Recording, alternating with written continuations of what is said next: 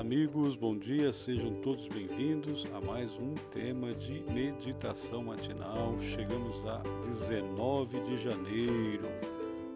E aí, como está sendo o seu ano novo?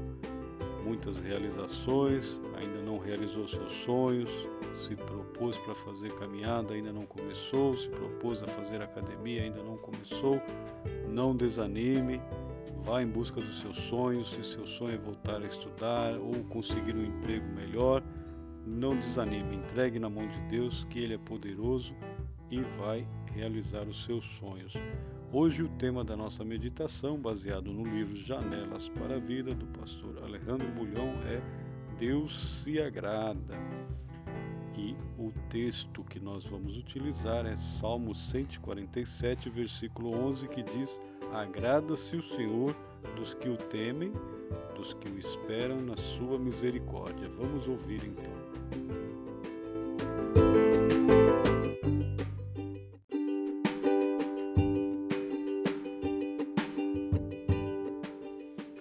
Comissária de bordo que me recebeu no voo 8881 de La Paz para São Paulo perguntou-me com timidez: O senhor é o pastor Bulhon? O brilho dos seus olhos negros e o sorriso do seu rosto moreno expressavam uma emoção especial. Tinha lido meu livro O Terceiro Milênio e as Profecias do Apocalipse, no momento estava experimentando uma luta entre sua mente, que aceitava as verdades bíblicas, e seu coração que tremia.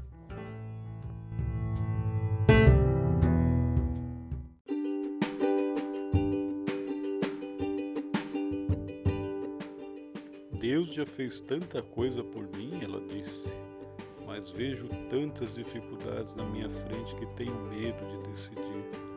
Cristiane estava passando pelo processo doloroso do crescimento. Crescer não é fácil, porque significa aprender a navegar rumo ao porto seguro através de um mar de constantes mudanças e paisagens diferentes. Crescer é adentrar cada dia num mundo desconhecido.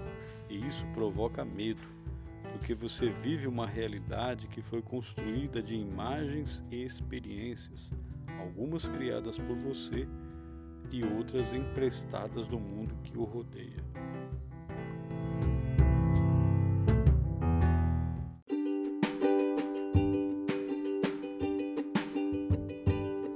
Quando essa realidade é apenas humana e limitada aos valores da Terra, você não sente segurança, vive, sempre há uma sensação inconsciente de vazio, até que um dia você se depara com a palavra de Deus, cujos valores são absolutos e concretos, porque vêm de um Deus eterno e absoluto.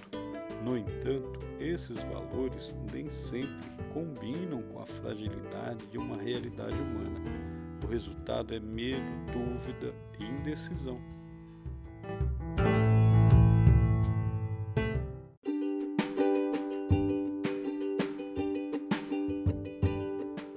Mas Cristiane é sincera, honesta e sonhadora. Sonha com a realidade de uma vida plena, sabe que a plenitude não pode ser o fruto de seu esforço humano e por isso busca a Deus. A emoção de encontrar-me no avião, inesperadamente, nascia do fato de querer que um dia, de alguma maneira, Deus lhe dissesse: Filha, vá em frente, não tenha medo. Só em mim e na minha palavra sua realidade terá as cores do arco-íris, a beleza do amanhecer e a permanência da montanha.